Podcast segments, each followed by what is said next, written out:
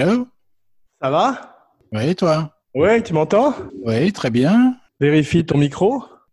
Migli, migli, migli, migli, Mac Daddy. Tu veux faire C'est quelques- parfait. tu veux faire quelques exercices vocaux pour te chauffer la voix? Non, non, non, non, je, suis- je suis bien, je suis très bien. Très bien. Bah écoute, je suis ravi de te voir. Petite intro comme d'habitude. Oui.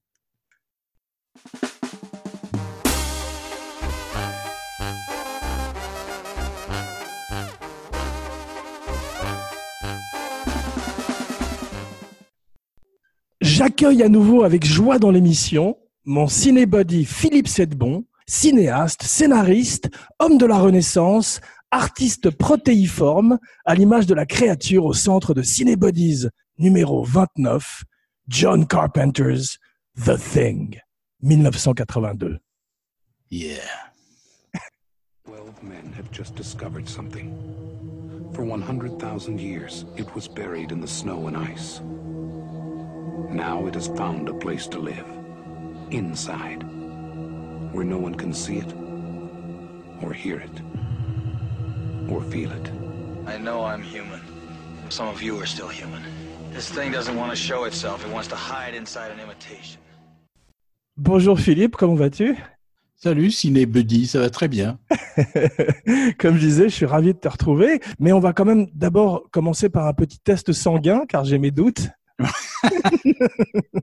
Et euh, avant toute chose, tu sais que c'est une spéciale Abracad Halloween, Halloween qui court pendant tout le mois d'octobre sur Cinebodies. Donc, sais-tu quel est le chanteur préféré du monstre de Frankenstein? Écoute, je cherche même pas, vas-y. Charlélie Couture.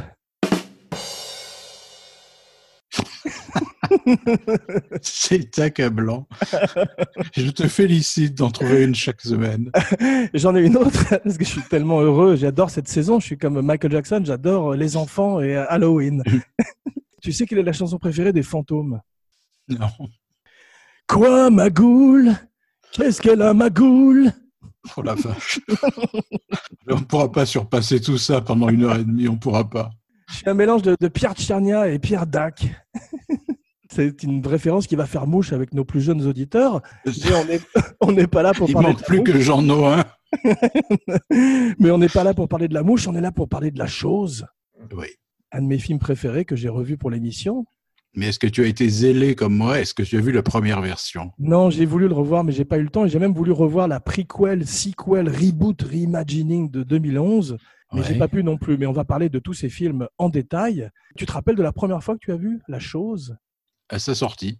Ah oui, moi aussi, Et- ça sorti en salle. Et c'est encore un film que j'ai appris à aimer, que j'avais pas adoré sur le moment. Et à chaque revision, Ah, tu sais, ce genre de hein. film, tu te, moi je me dis à chaque fois, mais c'est pas possible que j'aime pas. Ah ouais, c'est curieux. Carpenter, le sujet, que Kurt Russell, c'est pas possible. Donc je revoyais. À chaque fois, je me disais non, c'est quand même pas mal. quand même pas mal. de mieux en mieux, petit à petit. ouais. Voilà. Mais c'est un film qui a été euh, refait plusieurs fois, comme on va voir. C'est un film qui malheureusement est de plus en plus d'actualité aujourd'hui, puisque c'est un film Ouais. sur la paranoïa, la méfiance d'autrui, d'où sa grande adaptabilité à toutes les époques. Et aujourd'hui, notre histoire commence comme souvent par un livre, en 1938, Who Goes There?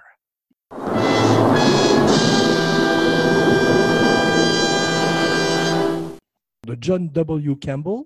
Mhm.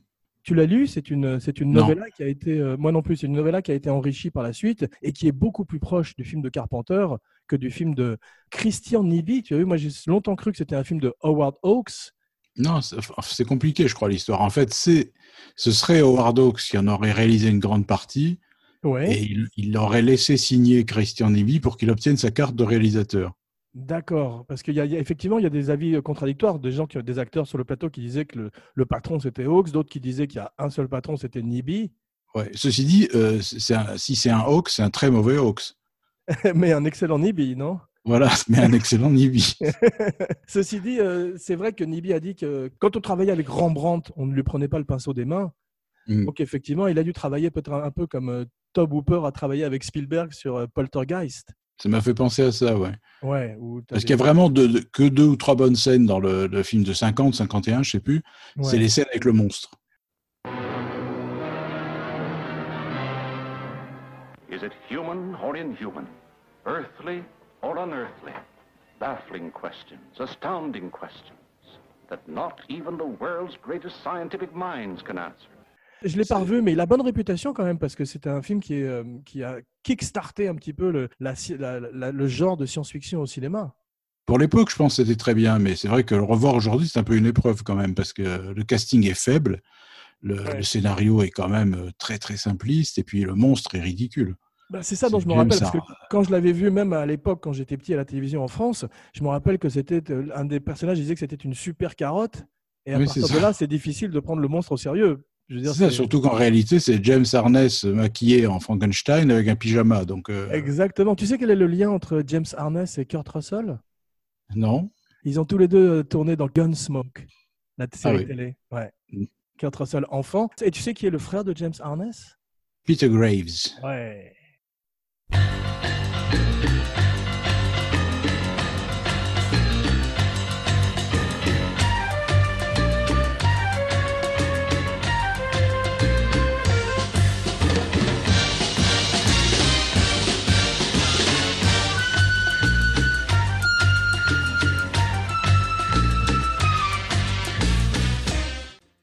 Peter Graves de Mission Impossible et d'un autre film que j'adore et qui a été également un bide à sa sortie, La Nuit du Chasseur.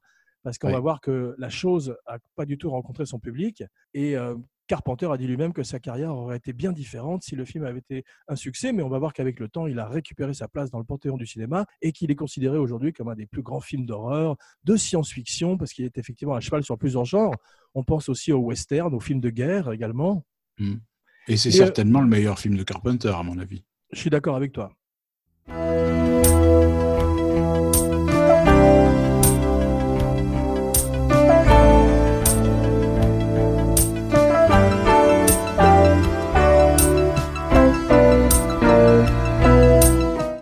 J'aimais beaucoup la série des Snake Plissken, en particulier le premier bien sûr, mais je l'ai revu aussi comme toi et j'ai été un petit peu déçu. Je trouve toujours que c'est un Ouais. grand personnage, Snake, mais le film est un petit peu euh, Hmm. expl- exploitation, tu vois, par moment. Oui, Mais, il, euh, manque, il manque clairement de moyens. C'est vrai que quand un Voilà. sujet aussi ambitieux, il faut de l'argent, quoi. Mais c'est son premier film de studio, en fait. on-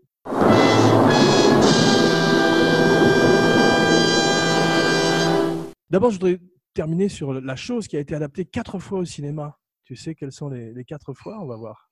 Bah, Il y a eu l'espèce de préquel euh, la plus récente, là je ne sais plus son nom, qui s'appelait The Thing, tout simplement. The Thing, et qui était en fait l'histoire des Danois qu'on ne voit que dans le prologue Excuse-moi, des de Norvégiens. Des Norvégiens, tu fais comme, euh, des Norvégiens. tu fais comme Macready qui les appelle des Suédois pendant tout le film. non, mais c'est, c'est- c'est- non, et c'est moins mauvais qu'on ne le dit. C'est une, Oui, c'est pas mal, c'est pas mal. C'est une tâche difficile de passer après The Thing de John Carpenter. Ouais. Ils ne réussissent pas complètement, en particulier par, euh, à cause d'une CGI qui était un petit peu euh, Oui. approximatif à un moment. Et surtout, euh, tu peux pas rivaliser avec les effets mécaniques de Rob Bottin, dont on va parler, et qui a 22 ans sur le plateau à l'époque de The Thing. Mais j'ai quand même trouvé que c'était pas mal fait quand même. Ah non, c'était pas, c'était pas nul. Il y a Et eu il y a- donc le, le Nibi Voilà. et l'autre. attends, tu me poses une colle. là. Ça, j'ai été fasciné quand j'ai découvert ça. J'ai eu envie de le voir. Je vais te donner un indice. Telly Savalas joue The Thing. Je veux le voir. Je veux le voir tout de suite. C'est quoi? C'est un film qui s'appelle, un film de 1972 qui s'appelle Aurore Express et qui se passe dans un train. Euh, c'est un film de production espagnole, je crois, Je l'ai vu. avec Peter vu. Cushing et Christopher Lee. Ouais, je l'ai vu. Et ben, c'est une adaptation de Who Goes There. Ah oui, oui, ça peut tirer par les cheveux, mais oui, oui. Euh, bah, pour, pour Telly Savalas, c'est difficile d'être tiré par les cheveux. Mais J'applaudis, non, mais c'est vrai qu'il il paraît que c'est inspiré de The Thing dans le sens où la, la chose voyageait un petit peu comme dans Hidden ou dans Fallen, de- de- de- d'être en être, comme ça. Et à un moment, elle passe par Telly Savalas qui faisait un cosaque, je crois. Ouais, c'est ça. ça se passait en Russie et qui en fait ils avaient récupéré le train je sais pas si c'était le je sais pas si c'était le train de Docteur Jivago ou d'un film comme ça mais en tout cas ils avaient quelques jours à- euh, ils avaient pendant quelques jours un train et ils ont décidé de faire un film euh, d'horreur Ouais, Il y avait aussi The, The Hidden aussi, qui ressemblait pas mal. ouais qui était pas mal c'était un film avec euh, Kyle MacLachlan Ouais. Et, Et, le Michael Nouri, et je me, je souviens que c'est un, bon film et qu'il y avait cette histoire d'extraterrestre qui passait d'une bouche à l'autre. euh, absolument je je l'ai pas revu Ouais. mais je me rappelle avoir énormément aimé à l'époque puisque j'étais Ouais, dans le mood très bon film. extraterrestre belliqueux et il, il adorait le heavy metal tu te rappelles le extraterrestre? Oui. Il y a un nouveau remake qui est prévu de The Thing. Je sais pas si tu as entendu parler. Non Fait par Blumhouse, la boîte qui a fait Mhm. The Purge, qui a fait Get Out, donc la, la grosse boîte de films d'horreur à l'heure- actuelle. Carpenter est euh, impliqué, un petit peu comme il l'a été avec Halloween, également remaké par Blumhouse, où en fait on lui donne de l'argent et il met son nom au générique, tu vois, C'est ça, ouais, ça fait Voilà. sérieux.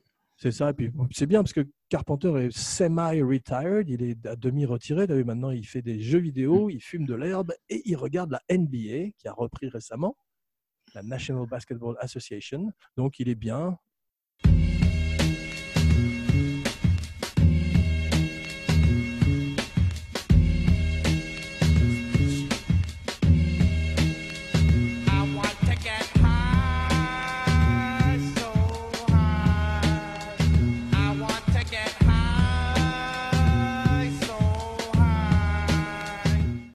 The Thing a été également décliné à travers tout- toutes sortes de comic books, vu, et de jeux vidéo, de lignes de jouets. Ça a été un film qui par la suite est devenu un véritable culte, grâce également euh, au home vidéo, au VHS. Ouais, ouais. Ah, moi, ça m'a fait beau- beaucoup penser aussi à l'invasion des profanateurs. Oui, bien sûr. Bien sûr. avec, avec cette peur de, de- de- d'autrui, tu vois, cette paranoïa. Et dans les années 50, c'est la peur du nucléaire, la peur de la guerre froide, du communisme, du macartisme également. Ouais. Donc chaque époque reflète un petit peu euh, les, les- les névroses de l'époque. C'est pour ça que celui de Blumhouse euh, sera intéressant à voir éventuellement. Et celui de Carpenter euh, parlait beaucoup également de la crise du sida, en particulier cette scène du test sanguin, Mm. qui euh, est la scène qui a convaincu Carpenter de faire le film. Ouais, le film m'avait pensé à cette phrase, mais je sais plus d'où elle vient, cette phrase. Je pense que c'était de la bande dessinée Pogo. Cette phrase, c'était Nous avons rencontré l'ennemi, c'était nous. Ah, c'est beau. C'est beau cette phrase. Ah, c'est magnifique, ouais. Mais justement, il y a eu euh, également en 2010 un podcast et un livre qui s'appelle The Things. Tu connais ça? Non Il re-racontait l'histoire de la chose, mais vu Mhm. du point de vue de la chose, Ah oui. Qui en fait était une espèce d'ambassadeur extraterrestre qui arrivait avec plus ou moins euh, de bonnes intentions, puisqu'il il pensait que les humains seraient ravis d'être assimilés. et tout d'un coup, il se, il se rendait compte que ces gens étaient furieux et il se mettait à les détester à les- et il les appelait des thinking cancers, des cancers pensants. et tu avais toute la vision. Ouais, c'était c'est fait par Peter Watts et c'est un truc que je vais rechercher parce que je trouve que c'est un concept intéressant de voir le- les choses de, l'autre côté. Ouais, tout à fait. Tob Hooper était pressenti au début. Oui. Il voulait faire une version plus comique en fait. Et euh, parce que Carpenter en 76, au moment où on fait appel à lui, il n'est pas encore très connu. Il n'a pas eu de vrai succès. Il a fait euh, Dark Star, son premier film. Mhm. Oui, semi-amateur, je l'avais vu à l'époque. ouais. C'est ça, qui est quasiment un film d'étudiant qu'il a fait avec Dan O'Bannon, qui partirait vers euh, tout d'abord le Dune avorté de Jodorowsky et ensuite le Alien, bien sûr. Oui, qui doit beaucoup à Dark Star d'ailleurs, dans le également. sujet. Absolument. Halloween, 1978.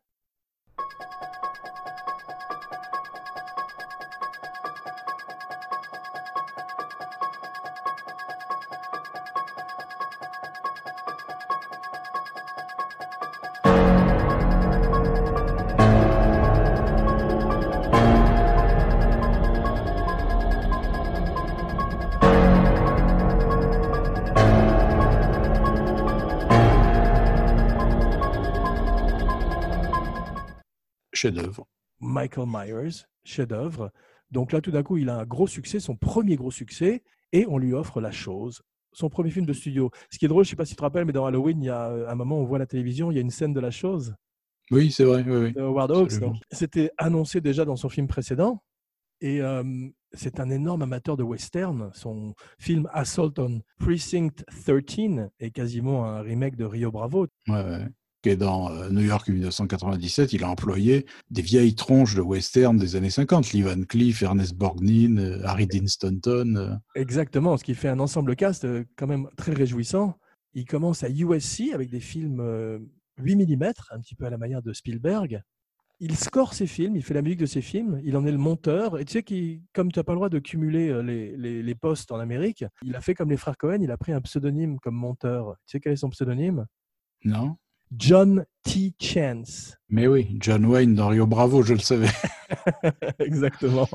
Il invente quasiment le slasher avec Halloween. Il n'est pas le premier. Je crois qu'il y avait Black Christmas où il y avait des films Ouais. avant. Mais euh, c'est un petit peu lui quand même qui le popularise.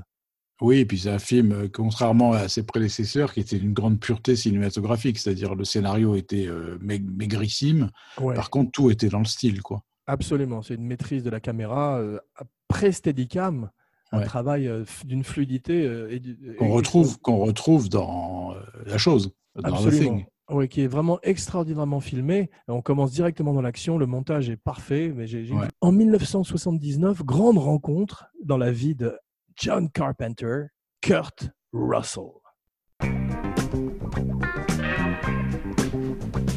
When Moses walked the children out of Egypt land, said, Now don't you worry,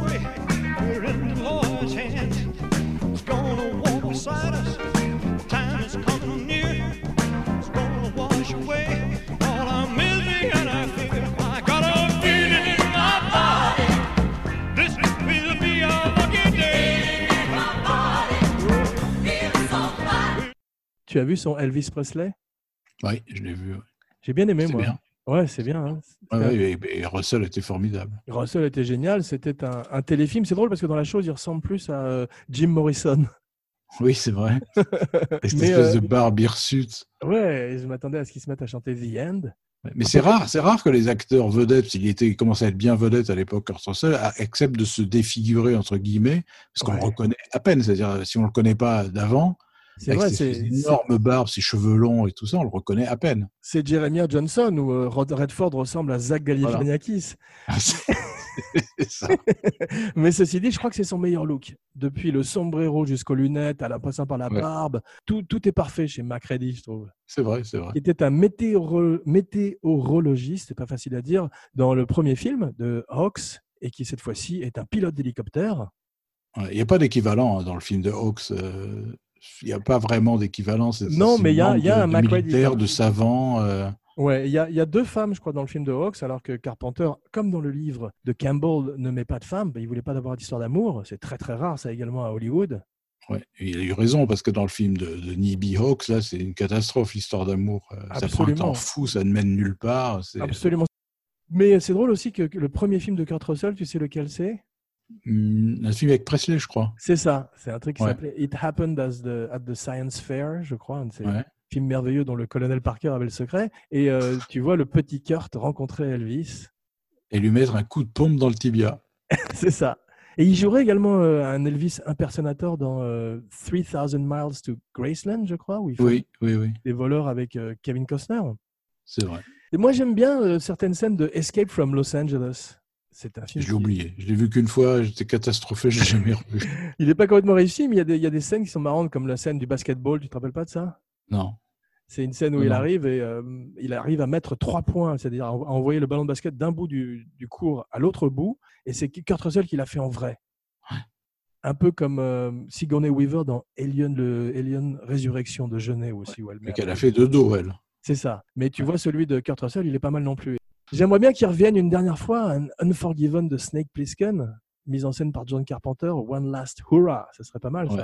Il y avait un truc qui m'avait épaté entre les deux, euh, les deux New York 97, là, c'était euh, qu'il n'avait pas du tout changé physiquement.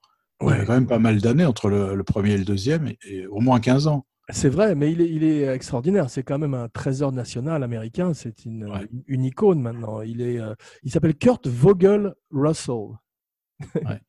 Et là, et Et- maintenant, il a une sacrée gueule quand tu vois Bon Tomahawk. Et... Ah, c'est extraordinaire. T'as vu, c'est fascinant comme il s'est fait pousser cette extraordinaire moustache pour Eightful Eight.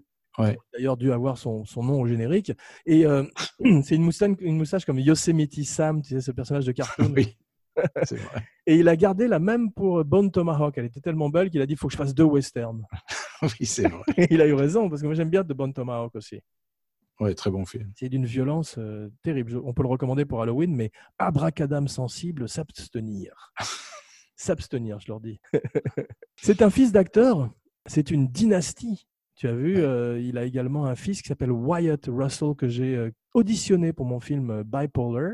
Ouais. Et euh, il était formidable, mais il était trop costaud, trop jock, tu sais, trop sportif et tout, alors qu'il me fallait un personnage à la Norman Bates. Mais il était extrêmement sympathique. Et il joue dans un film qui s'appelle Overlord, qui est pas mal du tout. Mhm. Et il commence à avoir une petite carrière. Et je pense que euh, on parlait même de lui pour reprendre le rôle de Snake Plissken. Ah oui. Ouais. Et tu sais Mais comment il s'appelait, le père de Kurt Russell? Non Bing. C'est vrai? Bing Russell. Ah, c'est drôle. Mais il me fait penser à ces dynasties un petit peu comme euh, Jeff Bridges aussi, Oui, c'est vrai. Avec Beau et avec son père. euh, Et son père était le père de Kurt Russell, c'était vraiment un troisième rôle. C'était euh, Ah, même pas un grand second rôle, c'était presque que un figurant. Il était également, j'ai vu, un champion de baseball, le père Bing. Mhm. Ouais. Et Kurt a failli euh, devenir également champion de baseball, mais il a eu euh, une blessure qui l'a fait qu'il s'est tourné finalement vers l'acting. Mhm. Il est devenu un enfant star, Oui, puis un adolescent star en en tournant dans les films de Walt Disney. c'est vrai. Tu as vu le dernier mot prononcé par Walt Disney sur son lit de mort? Kurt Russell, Ouais, non, Rosebud. non, non, c'est ça. Kurt Russell. Et euh, il a fait plein de films, dont un qui s'appelle The Computer Wore Tennis Shoes. oui, j'ai pas vu. je- des baskets. Et euh, petit à petit, il veut casser son image. J'ai vu qu'il avait fait des- certains téléfilms. Il y en a un où il fait une espèce de serial killer sur, euh, inspiré d'une histoire réelle, qui est ce type qui a shooté des gens depuis une tour, tu te rappelles? Ouais. J'ai pas vu ce film, mais j'aimerais bien le voir. Il paraît que c'est pas mal. Donc, il cherche déjà à changer un petit peu son image. Il y parvient avec Escape from New York, Mhm. où tout d'un coup, Snake Plissken, I thought you were dead, devient un véritable héros dans la lignée des Men with No Name. Il prend un peu la relève. Mais il est, à mon avis, bien meilleur dans The Thing. Oui, c'est vrai. Dans, New York 97, il est sympathique, mais il, est, il y a trop une espèce de référence à Clint Eastwood tout le temps euh, dans le jeu, dans les maniérismes et tout ça, C'est vrai, c'est vrai. C'est qu'il vrai, a, mais qu'il a abandonné dans The Thing. Ce qui est étonnant, c'est que euh, c'est pas le premier acteur qui a été pressenti pour euh, R.J. McReady, tu as vu? Non, je ne sais pas qui ils avaient- à qui ils avaient pensé. Clint Eastwood, ils ont parlé de Clint Eastwood. Ah bah, qui aurait été idéal, évidemment. Ouais, il aurait été formidable, mais euh, il, a, euh, il a dû refuser. Mais Nick Nolte a refusé. Et donc, Ouais. on va voir, comme on va le voir dans la suite de l'émission, plus il n'était pas du tout le premier choix, Kurt Russell. C'est drôle comme le studio voulait que Charles Bronson fasse Snake Plissken. Oui. oui, ce qui veut dire que l'âge n'entrait pas du tout en ligne de compte, puisqu'il a bien 30 ans de plus que Kurt Russell. Exactement, et c'est pour ça que d'ailleurs que John Carpenter a dit qu'il était trop vieux pour le rôle. Mais t'imagines un très vieux euh, Snake Plissken, ça aurait été drôle. Je suis un petit peu moins fan de Big Trouble in Little China. Moi aussi. Ouais, je Il y a trouve des que moments sympas. L'idée de faire un anti-héros euh, bené, c'était rigolo, mais le film est vraiment très, très déstructuré. Quoi. Ouais, c'est ça. Et puis je trouve qu'il y a un problème de ton. Tu vois, on sait pas. C'est un petit peu comme Oui, dans Army ça. of Darkness. Il y a trop de comédie. C'est pas très bien dosé la, la sauce à l'arrivée. Mais euh, Kurt Russell a eu une extraordinaire carrière encore jusqu'à aujourd'hui. Il a été une grosse star dans les années 80, 90. Mm. Il continue. Maintenant, il fait le Père Noël sur Netflix. Oui, je n'ai pas vu le film, mais euh, D'ailleurs, à un moment dans The Thing, tu as vu quand sa barbe est gelée, on dirait un petit peu la jeunesse du Père Noël. oui, c'est vrai. Mais là, il en fait un deuxième, donc effectivement, il, est également dans les films de Tarantino. J'ai pas du tout aimé Death Proof. Non, moi non plus. Et il plus. était charmant dans un caméo dans Once Upon a Time in Hollywood, mais c'est un extraordinaire euh, acteur. Et avec un don de sympathie comme ont certains comédiens comme Jeff Bridges. euh, C'est ça. C'est-à-dire, quoi qu'ils fassent, ils sont sympathiques. J'allais exactement te le dire, euh, à tel point que je pense que c'est un des seuls qui aurait peut-être pu faire Lebowski aussi. Oui, oui, oui, certainement. certainement. Quand tu, vois, quand, euh, quand tu le vois dans Captain Ron ou des films comme ça, Ouais. il montre un côté beaucoup plus. Il, euh, a, il, a, il a un don qu'ont pas beaucoup d'acteurs américains, c'est de pouvoir jouer des Monsieur Tout le Monde. ouais, c'est Tu te vrai. souviens ce, ce film qui s'appelle Un été pourri, Quel qui était, excellent. Ah, je me souviens plus. Gone with the Un été Wind. pourri. Euh, C'était l'histoire d'un journaliste qui était harcelé par un tueur en série qui l'appelait tout le temps dans la radio. Il travaillait, ça se passait à Miami. Ça me dit quelque chose, mais je ne crois pas l'avoir vu, ouais, parce qu'il a fait tellement de films. C'était excellent. Et ce film aussi où sa femme se fait enlever dans la cambrousse. Tu n'as pas vu ce film euh, Non, j'ai vu un film Breakdown, où je il est... crois. Ah, si, où, il est, Breakdown. où il est- où il est camionneur. Non, non, non. Il va il est dans un 4x4 avec sa femme. Ils vont en vacances et la femme se fait enlever par des camionneurs, par contre. Ah, alors voilà, il y avait une histoire de camion quand même. C'est le même metteur Ouais. en scène qui a fait euh, Terminator 3. C'est ça, Mosto. ouais. Voilà, Mosto, exactement. Ouais. Ouais, mais ça, j'avais bien aimé. C'était un très bon film. Mais euh, il dit que sa, bon carrière, a- sa carrière a changé avec euh, Tequila Sunrise, où tout d'un coup, les gens à Hollywood, à Hollywood ont commencé à le voir différemment. Ouais. Et Qui pourtant pas un très bon film. Non. Et euh, il, y avait un film qui était particulièrement ridicule avec lui et Stallone qui s'appelle Tango and Cash. Oh la vache, oui. avec Jack Palance, notre ami. tu te rappelles qui a eu une belle carrière aussi dans les années 90, Palance, qui est revenu en méchant dans les films, dans les blockbusters, et c'est très drôle. Au départ, tu as vu, Carpenter est réticent, il n'a pas très envie de faire le film, parce qu'il dit que c'est difficile de faire mieux que Ox, sauf le monstre, parce qu'il y a un truc qui l'a toujours gêné, et euh, moi aussi, ce sont les, les men in a suit, comme on dit, tu sais, le, le syndrome du, du- de l'homme dans un costume, qu'on voit dans tous ces films des années 50, plus ou moins ridicules. Ouais. Et là, Même- c'est particulièrement gênant dans le film de Nibby Hawks, là, parce que Ouais. ils n'arrêtent pas de dire qu'il est végétal. Il dit Ouais. c'est un type dont les cellules sont végétales, etc. Et c'est un, homme, quoi. Quand tu le vois, c'est à la limite le monstre de Frankenstein. Mais, euh, Exactement. Mais en fait, le problème de toutes les adaptations avant celle de Carpenter, c'est que tu n'as ni cette chose protéiforme qui change de forme à travers le film, ni Mm. le fait qu'elle imite les, les, les, les- Oui. les membres de l'équipage. Pas du tout. Non, non, c'est vraiment un, un monstre trouvé dans la glace et qui tue tout le monde. C'est pour ça que c'est l'exemple parfait d'un remake qui peut tout d'un coup améliorer l'original en revenant à la source et en reprenant ses idées fantastiques qu'il a, euh, et il a enfin les effets spéciaux pour le faire. Et il y a un truc qu'il adore aussi quand il lit la nouvelle, c'est le côté euh, dix petits indiens de la nouvelle. Oui. And then there were none, tu sais le titre euh, anglais. Ouais, ouais, ouais. Et c'est vrai que moi j'ai été frappé aussi par ce côté. c'est pas un who done it, c'est un what done it. Oui, c'est ça. Et tu as remarqué dans le, dans le Thing de Carpenter, tu as une scène où il retrouve les archives des Norvégiens Ouais. et il les regarde en noir et blanc sur, sur un écran. Et en fait, ça pourrait être. Ah ouais. Hein Ça, oui, non, ça pourrait. C'est pas, c'est pas le film original, mais ça pourrait être le film original parce que tu vois ce cube de glace qui découpe à la, Ouais, ouais. avec des charges thermo euh, machin. Qui ressemble à un jacuzzi. Voilà. Ouais. Et en fait, ça pourrait être un hommage à, à Hawks, cette, cette scène d'archives. Absolument, bien vu. Mais effectivement, et même- et le début aussi avec ces lettres qui apparaissent, tu sais, en brûlant. Ouais, très bien. ouais. Ça aussi, c'est le même début que Hawks. Il a le génie de reprendre Dean Koundé, son chef opérateur Oui. de Halloween, qui travaille conjointement avec Rob Bottin, le jeune, le très jeune Mm. Rob Bottin, dont nous allons parler plus avant, parce que c'est lui aussi un des euh, MVP du film. Et Dean Koundé éclaire magnifiquement la chose, parce que ça aurait été facile de partir plus. Mm. J'adore les films de Stuart Gordon, mais ça aurait pu partir vers Reanimator ou From Beyond très facilement. Absolument. Ouais, Il éclaire, il éclaire très très bien les- le chien au début. ouais. Quand tu vois le chien errer dans le Oh, dans la base, Quelle beauté ce début. Un, un de mes débuts préférés de, de Ah, moi cinéma. aussi. Parce quand que il est tout seul et qu'il erre dans la base, la façon de l'éclairer par au-dessus, ça tu- donne un visage de monstre, enfin une face de monstre. Absolument. Et puis en, en plus, on parlait de MVP, de Most Valuable Player. Je trouve que c'est un des plus grands ensembles cast de l'histoire du cinéma. Et ce chien était un des grands acteurs de l'histoire du, ci- du cinéma. Ouais. Un des grands acteurs canins.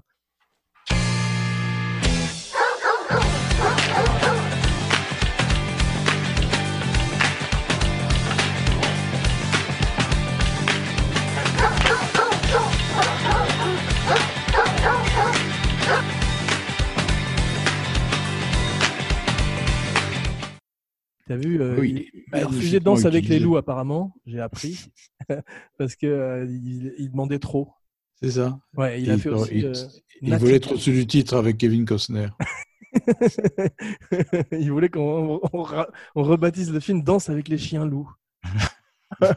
D'ailleurs, j'ai pensé à un titre alternatif pour The Thing Un après-midi de chien de traîneau.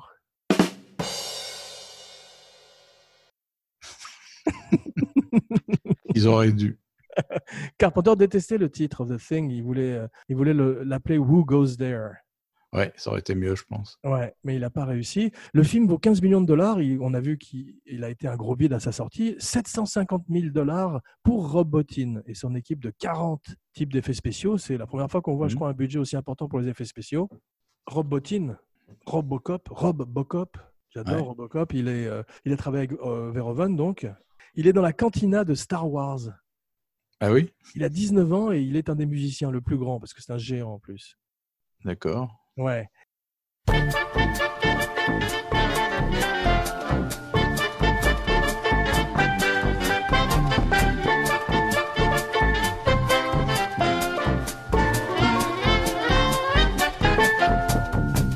Et euh, il fait The Howling en 1981, pardon, en 1981. C'est un protégé de Rick Baker. Et euh, il est tellement épuisé pendant le tournage de la chose parce qu'il a un travail fou que c'est pas lui qui fait le passage avec le, le- le chien, tu as vu? Ah non, j'ai pas vu. Oui, c'est Stan Winston qui est venu lui filer un coup de main ce jour-là et qui s'est occupé de tout le passage dans le chenil, qui est une des grandes scènes, tu sais, là, le- Ouais. cette fleur chien qui s'ouvre. Et ben ça, c'est Stan Winston qui n'est pas crédité au générique, qui est simplement remercié au générique de fin. D'accord. Ouais, parce que euh, l'autre était à l'hôpital, je crois. Rob Bottin, tout simplement. Et euh, à un moment, Rob Bottin voulait jouer le rôle de Palmer, tu as vu? Rappelle-moi qui c'est maire. Palmer, c'est un de mes préférés. C'est un acteur qui s'appelle David Clennon. C'est celui qui fume Oui. des joints. Je vois très bien. Ah, il est extraordinaire. D'ailleurs, dans la, test, dans la scène de test sanguin où on- il se révèle qu'il est une des choses, il est Ouais. triste. Tu as vu? Oui, oui. Il a un moment de tristesse au- avant d'être brûlé et avant d'être découvert. Et ça, il le fait incroyablement parce qu'il n'y a pas d'humanité, il y a juste une grande mélancolie. C'est très très beau. C'est un acteur que j'adore parce que je l'avais adoré dans euh, pas quasiment la même année, euh, Bienvenue Mister Chance, où c'est un des avocats qui vient dire à Monsieur, à Monsieur Chance de quitter la maison.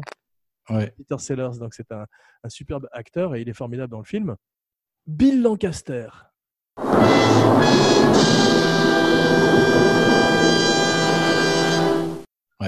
Fils de Burt. Étonnant. Ouais. Trois scripts. Bad News Bear, la suite de Bad News Bear et The Ouais. Thing. Alors il Et amène tout. Ouais, et c'est tout. Après, il s'est retiré. Je crois qu'il était acteur aussi, mais il a amené plein d'idées extraordinaires. J'ai vu que la, la scène du test sanguin était dans le livre original de 1938, D'accord. mais il a amené plein des grandes idées du film. Et euh, le scénario, est- c'est très bien écrit quand même, je trouve, The Thing. C'est très, très tendu.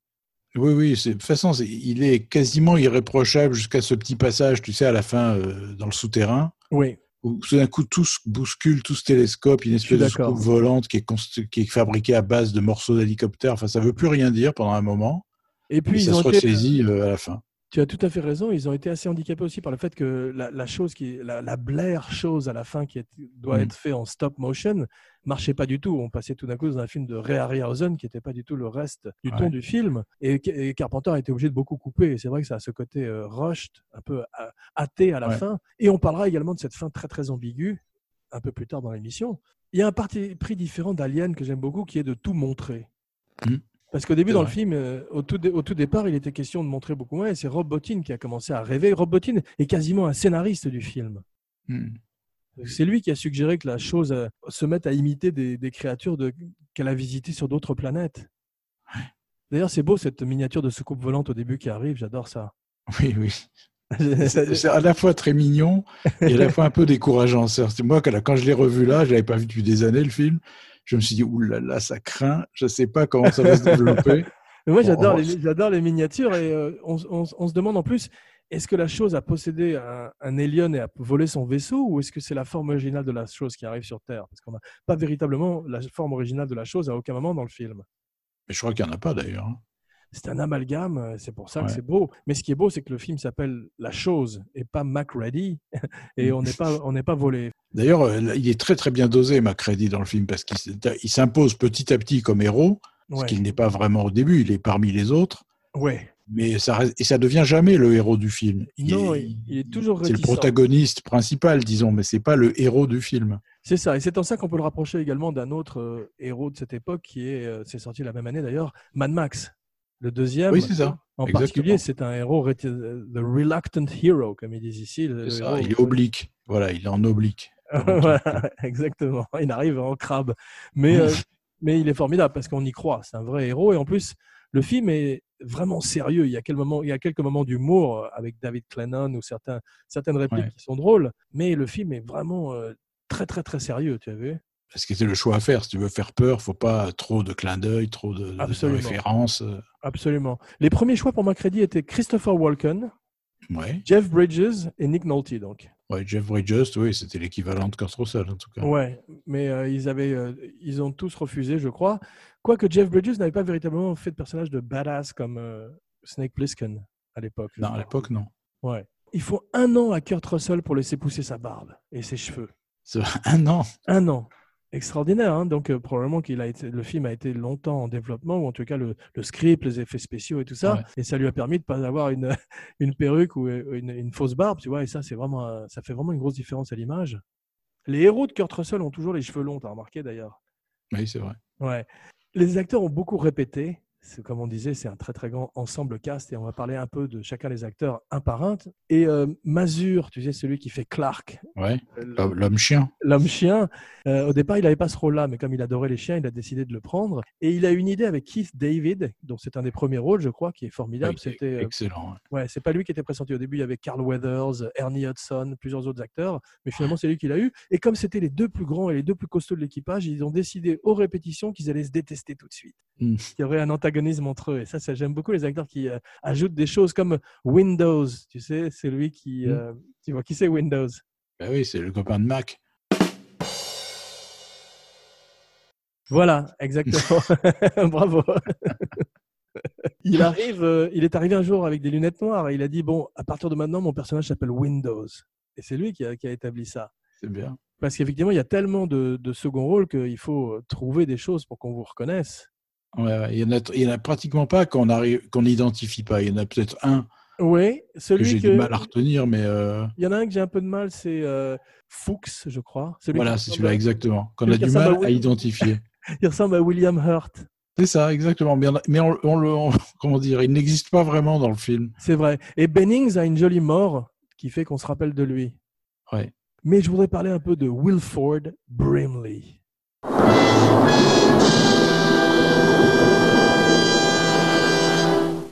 Qui est un, une des grands atouts, un des grands atouts de ce film. À mon avis, il aurait mérité un Oscar du meilleur second rôle pour ce film. Ouais, ouais. Il est exceptionnel. C'est extraordinairement bien casté parce que euh, il voulait euh, ce qu'on appelle un everyman, un type comme un monsieur tout le monde. Au Et en point fait, qu'ils lui ont rasé, pour la seule fois de sa carrière, sa moustache. ah, ça c'est étonnant cette moustache de morse qui lui aurait bien servi pourtant dans l'Antarctique.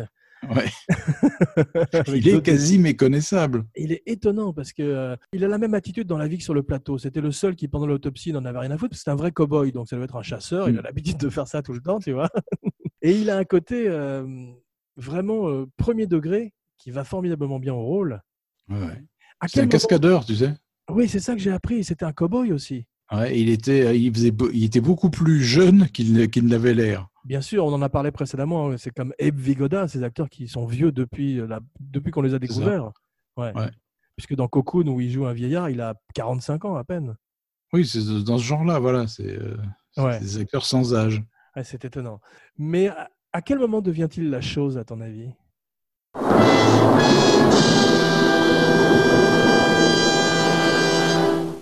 Je pense que c'est juste après le plan où on le voit avec la corde là, qui, pend, euh, qui pend du plafond. Là, il est Moi, encore lui-même.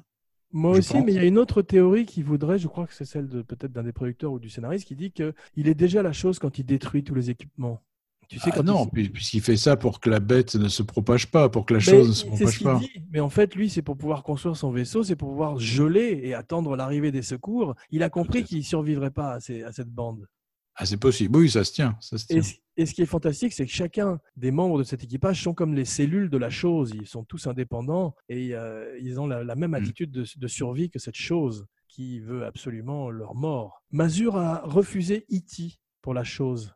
Ah oui. Ouais, il devait avoir un plus gros rôle dans la chose. Malheureusement, on a vu que c'était E.T. qui remporterait tout cette année-là. Mm.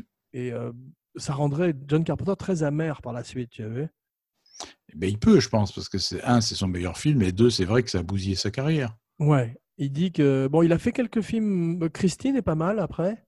Oui, Il y a des bonnes choses dans In the Mouth of Madness. aussi, ouais. Et il y a quelques bonnes choses dans Vampire. Oui, j'aime bien Vampire, ouais. Ouais, et à partir de Ouais. Ghost of Mars, ça se gâte.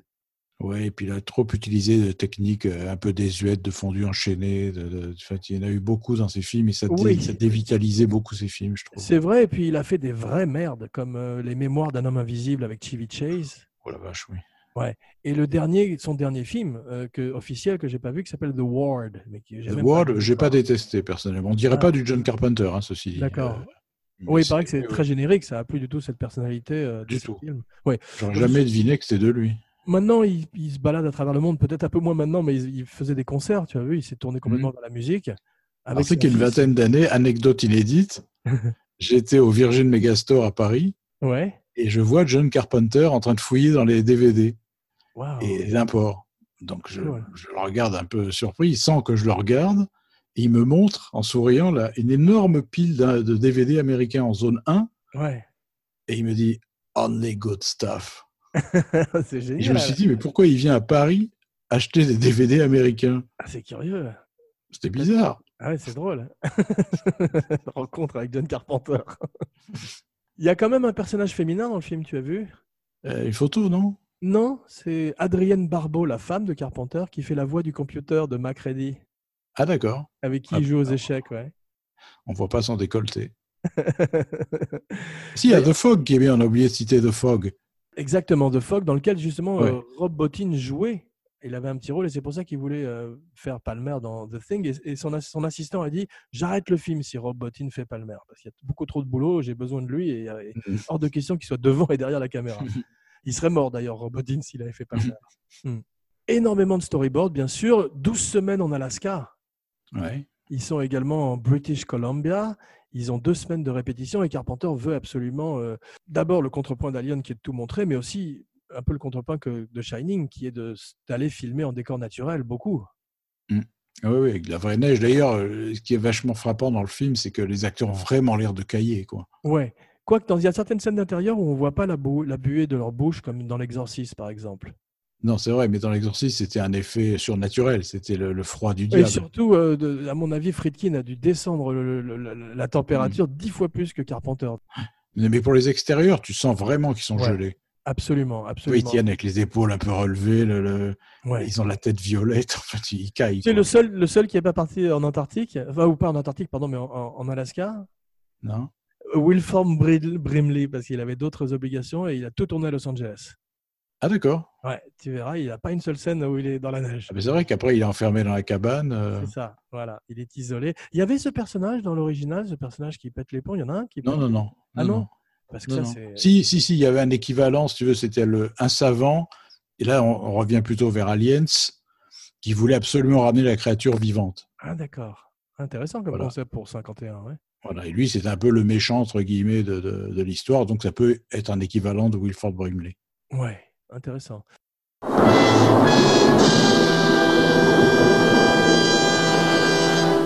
Ennio Morricone fait une espèce d'à la manière de euh, John Carpenter pour le film. Absolument. Ouais, Ouais. ouais, on, on reconnaît jamais, jamais Ennio Morricone dans le film. Ouais, ouais, ouais.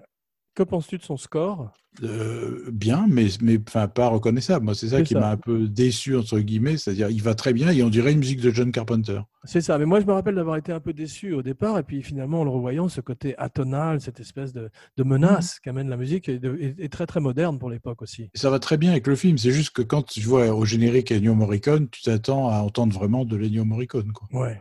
Vu toutes ces scènes filmées en extérieur dans la neige, ça m'a rappelé une anecdote. C'est euh, Sam Raimi qui s'apprêtait à tourner A Simple Plan, tu sais. Mhm. Très bon film. Très bon film avec Billy Bob Thornton et le regretté Bill Paxton. Ouais. Et euh, il est allé demander conseil aux frères Cohen, parce qu'ils sont très amis, ils ont grandi tous dans le Minnesota, ils étaient roommates, etc.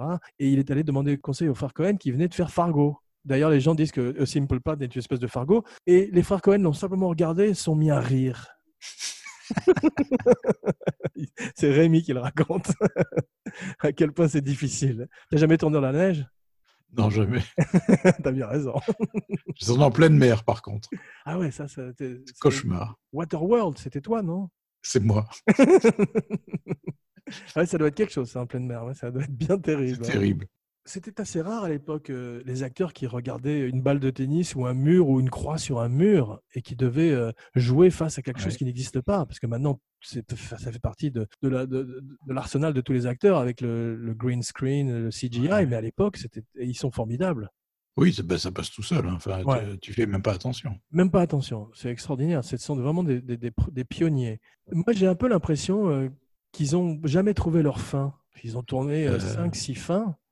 Qu'est-ce que tu penses oui, de, cette, de cette fin La, euh, la- la fin, fin, moi, je l'adore. Cette fin très très ambiguë, on ne sait pas qui. euh, parce que Ouais. bon, là, apparemment, Carpenter est revenu sur ses, sur ses paroles parce qu'il dit que le fait qu'on ne voit aucune buée sortir de la bouche de Childs, Keith Mhm. David, prouve qu'il est la chose.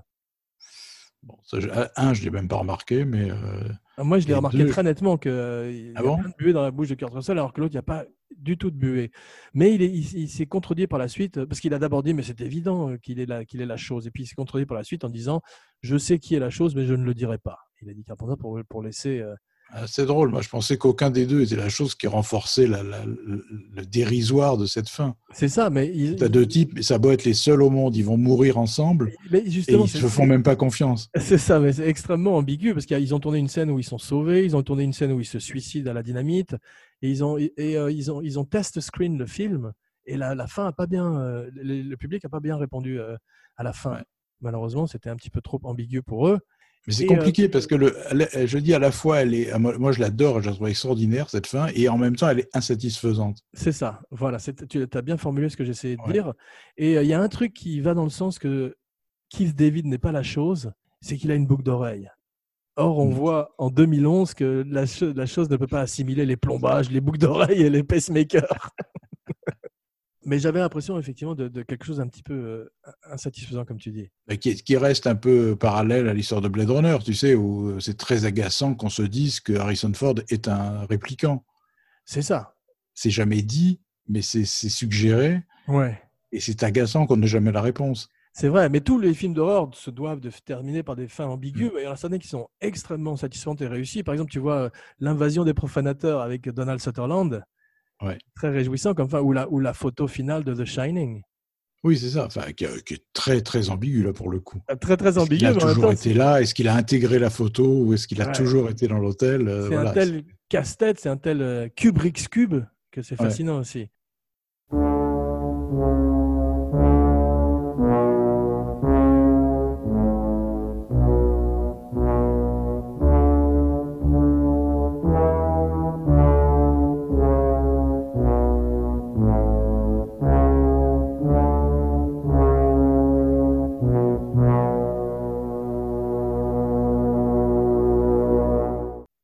Oui, au départ, la créature devait être une, une single creature. Tu avais une simple créature et c'est Rob Bottin qui en a fait une, cette espèce de créature protéiforme. Ah oui. Ouais, Ah oui, donc c'est apport, apport scénaristique. énorme. Et- il était tellement impliqué dans le film qu'il rêvait la nuit de, de la créature et qu'il trans... il- après il se mettait à dessiner le matin quand il se réveillait les dessins. C'est dont il avait rêvé. C'est vrai qu'on a l'impression de cauchemar euh, baconesque de Francis Bacon. C'est incroyable. Oui, puis il qu'il s'arrête jamais. La, la scène où il, où il crame euh, Charles Alahan, là, tu sais, enfin pas qu'il le crame d'ailleurs, qui fait un infarctus, Ouais. que l'autre essaye de le ranimer, que le ventre s'ouvre. Il y a des dents qui coupent les bras du médecin. Ensuite, tu as le, la tête qui se détache, qui marche comme une araignée. À un moment, ça s'arrête plus. Extraordinaire. Tu sais un vrai que cauchemar. la fameuse réplique de David Clennon, You gotta be fucking kidding. Au départ, elle était off. Et c'est Mazur qui a dit à Carpenter, non mais filme-le, fais-lui un gros plan. Ça, c'est et les gens et, c'est la réplique préférée de Kurt Russell. Il éclate de rire à chaque fois, c'est extraordinaire. Mais les gens se demandent s'il n'est pas déjà la chose à ce moment-là, Palmer, et qu'il n'essaye pas de, diriger l'attention vers une chose moindre qu'est cette tête d'araignée. Et euh, également Norris, est-ce que la chose le fait mourir ou est-ce que tout d'un coup, euh, Norris n'est pas costaud parce qu'il a un- un cœur fragile pour avoir la chose à l'intérieur de lui? Il y a plein de questions qui se posent aussi.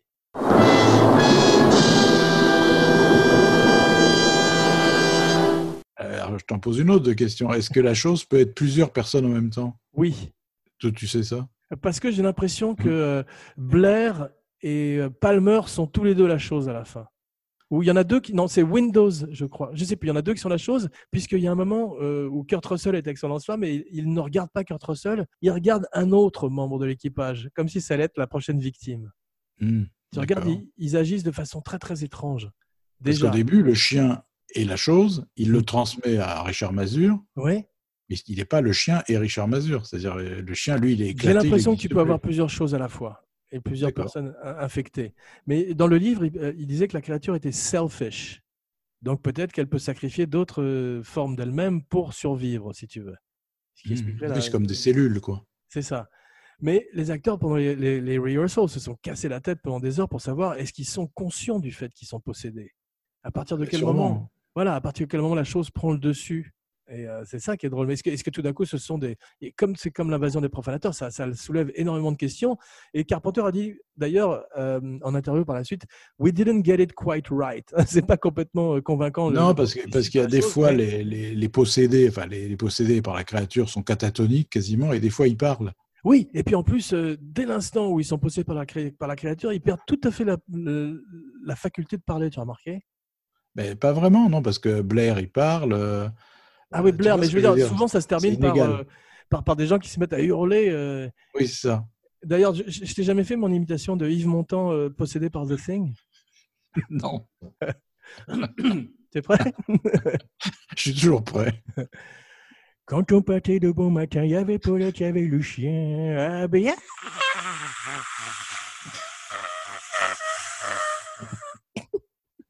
C'est tragique. Mais effectivement, Blair parle, donc tu as raison. où, où en suis-je? Alors attends. Rob Bottin a, eu, euh, a passé un an au studio, il habitait dans le studio carrément, et euh, il n'a pas pris une journée de vacances pendant un an. Putain. Ouais, c'est étonnant. C'est un des plus grands remakes de l'histoire du cinéma. Toi, tu, appelles ça une euh, réimagination, une recréation plutôt, tu disais? Oui, oui, oui, oui, c'est pas un remake. C'est pas un remake. Le fait que le, le côté protéiforme n'existe absolument pas dans le film 51, déjà, c'est Ouais. C'est le principal intérêt du remake. Enfin, du, du- C'est possible. En de cas, il, est considéré comme un des grands remakes. Il y en a, il y en a beaucoup des, des bons remakes de, de films d'horreur parce qu'on on critique souvent Oui. les remakes, mais The Fly avec ton copain Jeff Goldblum, Fly, Massacre à la tronçonneuse. Massacre à la tronçonneuse, très bon exemple. J'aime bien euh, le remake de The Evil Dead, le dernier. Oui, moi aussi. Aussi. Il faisait très peur justement et ça c'était très bien foutu. J'aime bien le Dawn of the Dead de Snyder. Je crois qu'on en avait Aussi. parlé déjà. Aussi, très bon. Voilà son meilleur film. J'aime bien euh, Let Me In. Oui, j'ai vu les deux. Ouais. Ouais, pas vu un apport extraordinaire dans le Non. deuxième. mais- L'original est très supérieur, mais je trouve que c'est plutôt une bonne euh, Ah non, c'est pas recréation. déshonorant. Ouais. Voilà, un peu comme euh, Funny Games, qui était pas mal. Aussi, ouais. C'est un film qui est euh, image pour image l'original, Mm, mm. comme Psychose, mais avec des acteurs américains. Et euh, The Crazies, on parlait de Romero, tu l'as vu The Crazies? Ouais, aussi, ouais, très bon. Bon remake aussi. Donc tu vois, la, la liste euh, s'allonge. Même, même Fright Night avec Colin Farrell était pas mal. Celui-là, je l'ai pas vu. Ouais, tu sais, c'était le remake du film avec euh, euh, Chris Sarandon. Chris Sarandon, ouais. Voilà, exactement. Ouais. Carpenter utilise un double amputé, tu as vu pour la scène où, Nor- où- où Norris coupe les, dos- les, les- les bras du docteur Copper? Ah non, je savais pas. Ouais, il a, il un petit peu ce que ferait euh, Spielberg pour le soldat Ryan. Il utilise quelqu'un qui a véritablement euh, pas de bras et il lui met un masque de Copper. Et euh, comme tout le monde regarde simplement l'effet spécial, personne ne se rend compte que le type a un masque. D'accord. Mais moi, j'ai regardé le masque cette fois-ci, on le voit vraiment. On, on dirait Michael Myers. C'est peut-être un clin d'œil. Carpenter voulait le tourner en noir et blanc.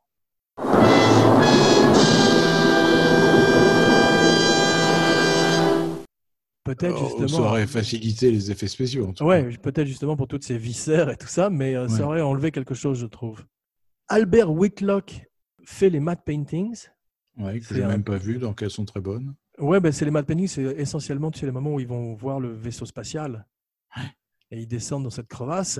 C'est un des grands, grands du matte painting. C'est un type de l'âge d'or d'Hollywood. Mais d'après Carpenter, il aurait rien foutu. C'est son équipe qui a tout fait et lui, il a rien foutu. D'accord. Donc ils ne sont pas très bien entendus. Énorme flop à sa sortie, comme on a vu, parce que euh, saturation. Tu as vu les films qui sortent en 82 Dis-moi. Un autre film aussi qui rentrerait, rencontrerait pas complètement son public et qui cartonnerait par la suite, dont on a déjà parlé, qui est Blade Runner. Mhm. Tu as le Conan avec Schwarzenegger qui a beaucoup marché. Ouais. Poltergeist, dont on a parlé aussi. Mad Max 2. Eh oui, le meilleur Star Trek selon les puristes qui est Wrath of Khan, Ouais. avec Ricardo Montalban, méchant étonnant. Avec une perruque euh, anthologique. Une perruque d'anthologie, ouais. Tron, Ouais. Je suis pas sûr que ça ait très bien marché, mais ça fait beaucoup de choses tout d'un coup. Tu vois. Alors, donc tu mélanges le nihilisme de euh, The Thing à une époque où les gens étaient plus pleins d'optimisme et avaient envie de, Mm. de E.T., tu vois, Phone Home, avec la saturation du marché et le fait que, euh, par exemple, Poltergeist était PG, Parental Mm. Guidance, alors que le film de Carpenter est R. Ouais, tu m'étonnes. Ouais. Rated R. For showtime and tickets, please press 2. Christian Nibi a détesté le- la chose de Carpenter. Euh, ouais. Tu as vu ce qu'il a dit normal. euh, Il a dit euh, si vous voulez du sang, vous avez qu'à aller à l'abattoir. Oh. Ouais. Et il a dit c'est une formidable pub pour euh, le scotch J&B. Oui, c'est vrai qu'il y a beaucoup de placements de produits sur le GNB.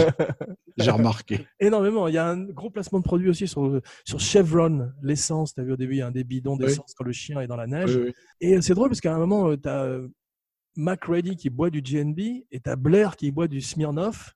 La vodka Mhm, Smirnoff, exact. ça devient un combat GNB contre Smirnoff. Mais euh, j'ai l'impression que Mac Reddy, qui est un alcoolique, parce qu'en en fait, dans son background, Carpenter on, on l'ont vu comme un pilote du Vietnam qui serait traumatisé Mhm. parce qu'il a vécu là-bas, qui aurait ce qu'on appelle le post-traumatic syndrome, tu sais. Mhm.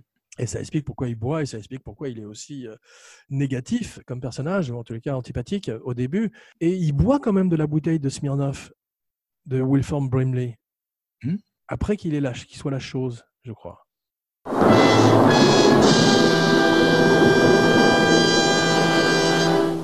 Mhm. Et Palmer fait tourner son joint à Childs. Peut-être aussi après qu'il soit la chose. Donc si on pense que ça peut se con- contaminer aussi par là. T'as plein de Pire que le détails. Covid. Exactement, d'où la triste actualité du film et euh, le fait qu'il y a plein de petits détails placés partout par Carpenter pour euh, mettre euh, cette ambiance justement d'Agatha Christie sur le film. Il y a un côté aussi un peu 12 hommes en colère, j'ai trouvé, comme il n'y a pas de femmes. Ouais, oui, c'est vrai. 12 hommes en colère contre un alien, un petit peu. Mais c'est vrai que je trouve le passage, euh, je crois que c'est quand, tu sais, ils enferment euh, Macready dehors.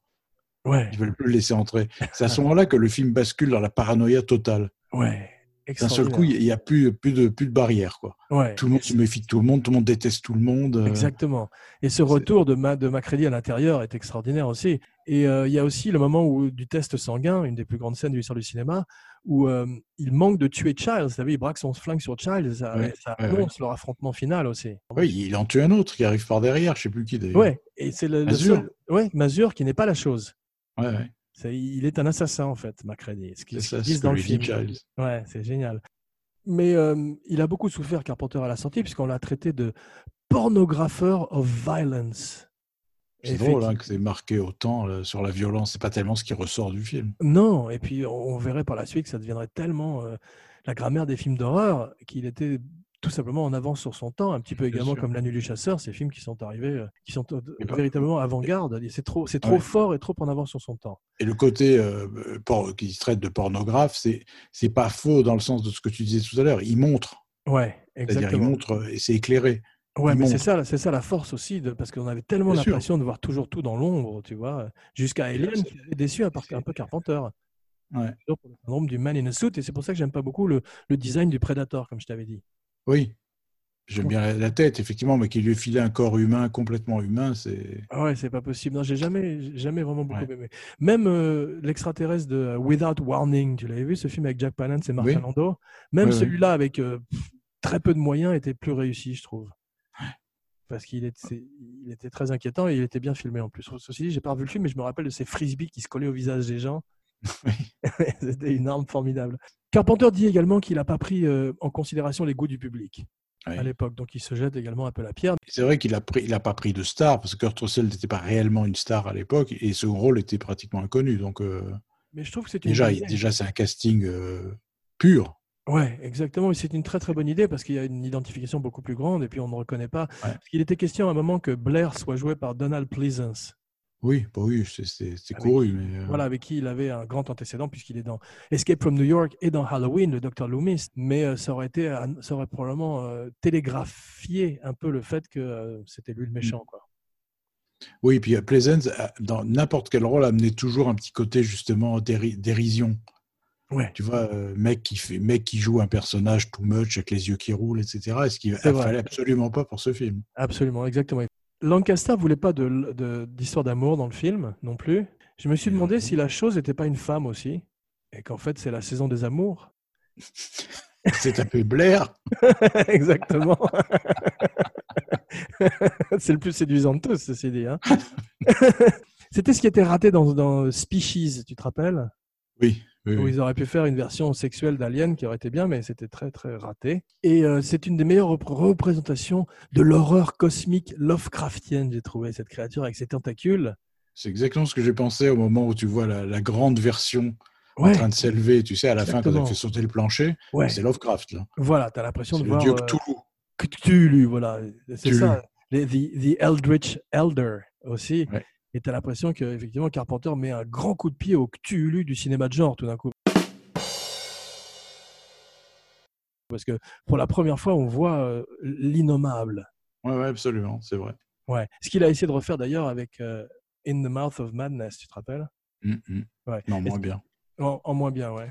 Lovecraft, qui paraît-il était un très gros raciste au passage dans la vie.